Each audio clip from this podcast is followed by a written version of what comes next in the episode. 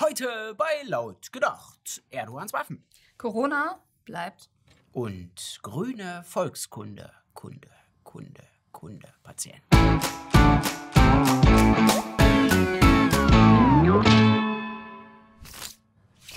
Okay, Alex, also das wird jetzt kompliziert. Im Nahen Osten sorgen mal wieder ein paar Männer für mächtig Ärger.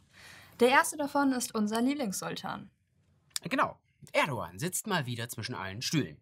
Erst hat er Rebellen gegen Assad aufgerüstet. Dann ist er selber in Nordsyrien einmarschiert. Dort legte er sich mit Kurden an und liebäugelt gleichzeitig mit den Russen. Jetzt haben Russen und Amerikaner das Land praktisch unter sich aufgeteilt. Den Teil westlich des Euphrat mit der Hauptstadt Damaskus behält Assad. Östlich des Euphrat sitzen die Amerikaner und kurdische Separatisten. Assad räuchert derweil in Idlib die letzten Rebellen aus, die nicht von einem Land mit Atombomben, sondern nur von der Türkei gedeckt werden. Die drohen nun in die Türkei zu fliehen. Nur leben da bereits dreieinhalb Millionen Flüchtlinge und das türkische Volk hat ungefähr genauso viel Bock auf neue Flüchtlinge wie die anderen NATO-Staaten darauf, für Erdogans Abenteuer in Idlib zu verbluten.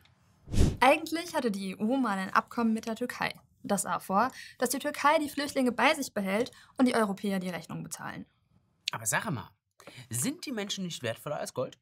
Warum bezahlen wir dann die Türken dafür, dass die die behalten dürfen? Das hat man sich in der EU offenbar auch gefragt und das Geld nicht überwiesen. Und da dachte sich der schlaue Erdogan nur, ihr macht meinen Krieg nicht mit, ihr gebt mir kein Geld, dann könnt ihr wenigstens die Flüchtlinge haben. Und macht die Grenzen zu Europa auf. In Deutschland freuen sich da schon die üblichen Verdächtigen. Zum Beispiel Saskia Esken, die aktuelle SPD-Chefin. Oder die grüne Katrin Göring-Eckardt. Viele Kommunen haben sich längst bereit erklärt, wir können sofort 5000 Menschen aufnehmen. Soweit von den Globalisten, die gerade keine Regierungsverantwortung tragen. Bei den Globalisten mit Staatsämtern hat sich aber herumgesprochen, dass ein neues Flüchtlingschaos nicht gut für den eigenen Machterhalt und die eigenen Pensionsansprüche wäre. Wenn wir hier eine geordnete Lösung nicht hinbekommen, werden wir die Unordnung bekommen, den Kontrollverlust bekommen und äh, das heißt äh, übersetzt, politisch und finanziell ist der Preis dann weitaus höher. Ja, so oder so ähnlich. Wäre ja auch zu doof, wenn die CDU-Abgeordneten in Thüringen jetzt Ramelow gewählt hätten und trotzdem keine Pensionen bekämen.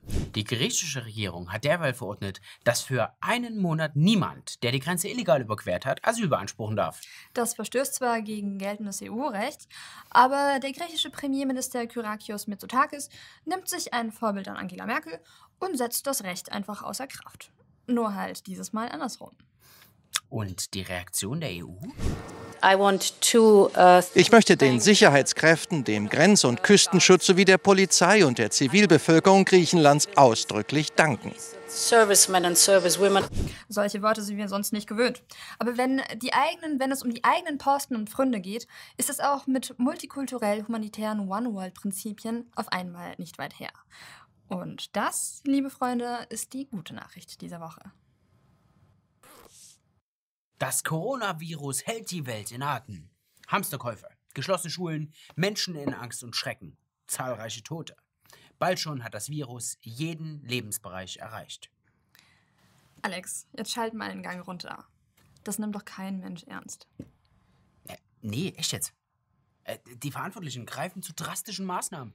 Angeblich plant die Regierung, die Grenzen nach Ibiza, Sylt und Mallorca mit der Kriegsmarine abzuriegeln. Grund? Der Schutz der dortigen Rentner vor Corona.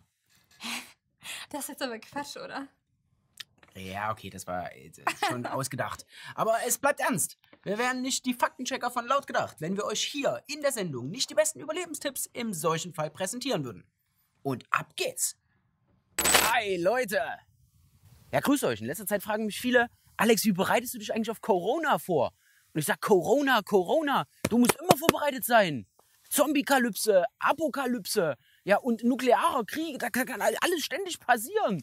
Ja, da musst du dann mal anständig hamstern. Mal für zwei, drei Jahrzehnte. Ja, und da, da kommt es natürlich auf die Kosten an, das ist klar. Und da brauchst du ja nicht kommen mit irgendwelchen Tütensuppen oder sowas. Du brauchst Alkohol, weil der immunisiert dich, den kannst du notfalls handeln und der macht dir abends Spaß am äh, Lagerfeuer. Ja, und welcher Alkohol wäre günstiger als das gute alte Desinfektionsmittel? Kannst du direkt in den Helm kippen. Klar. Und deine, deine Atemmasken und sowas, was ich da jetzt in China gesehen habe, da kannst du auch drauf äh, verzichten. leg den Bart zu. Echte Männer werden eh nicht krank. Weißt du wie? Äh, ist klar. Und äh, Ledertreter. Äh, hol den Ledertreter, diese Gummistiefel. Da kriegst du schon nur von dem Gestank der Gummisohle das reine Corona an den Hals. Ja, in dem Sinne. Hamstert und bereitet euch vor. Und dann werdet ihr schon nicht krank und so. Und wir sehen uns dann vielleicht im Paradies. Oder in Valhalla.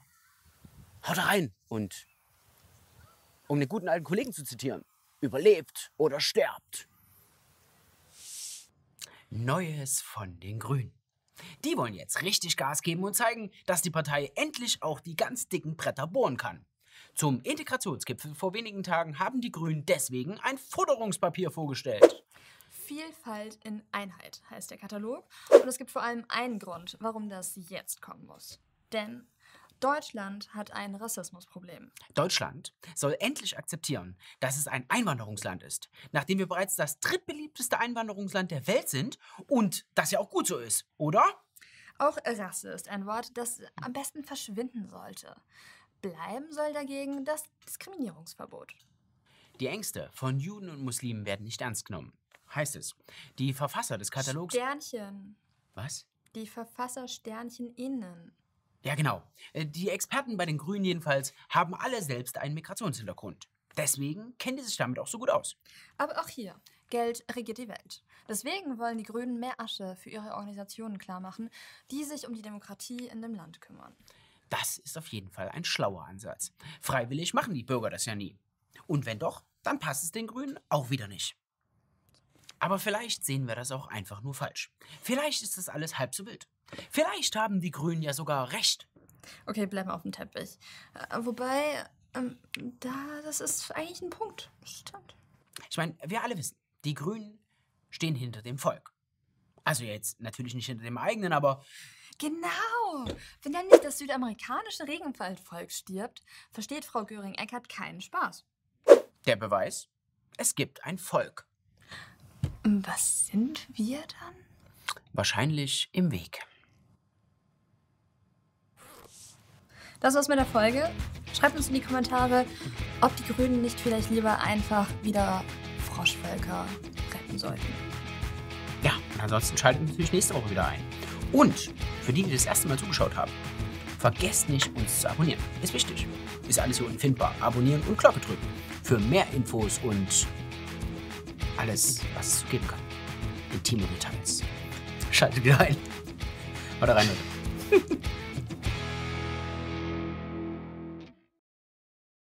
Vielen, vielen Dank an all die Leute, die uns jetzt schon unterstützen. Die Sendung geht zwar nur ein paar Minuten. Aber die Erschaffung dauert einige Tage mit vielen, vielen Leuten. Wenn euch die Sendung gefallen hat, könnt ihr unsere Arbeit natürlich auch gern supporten.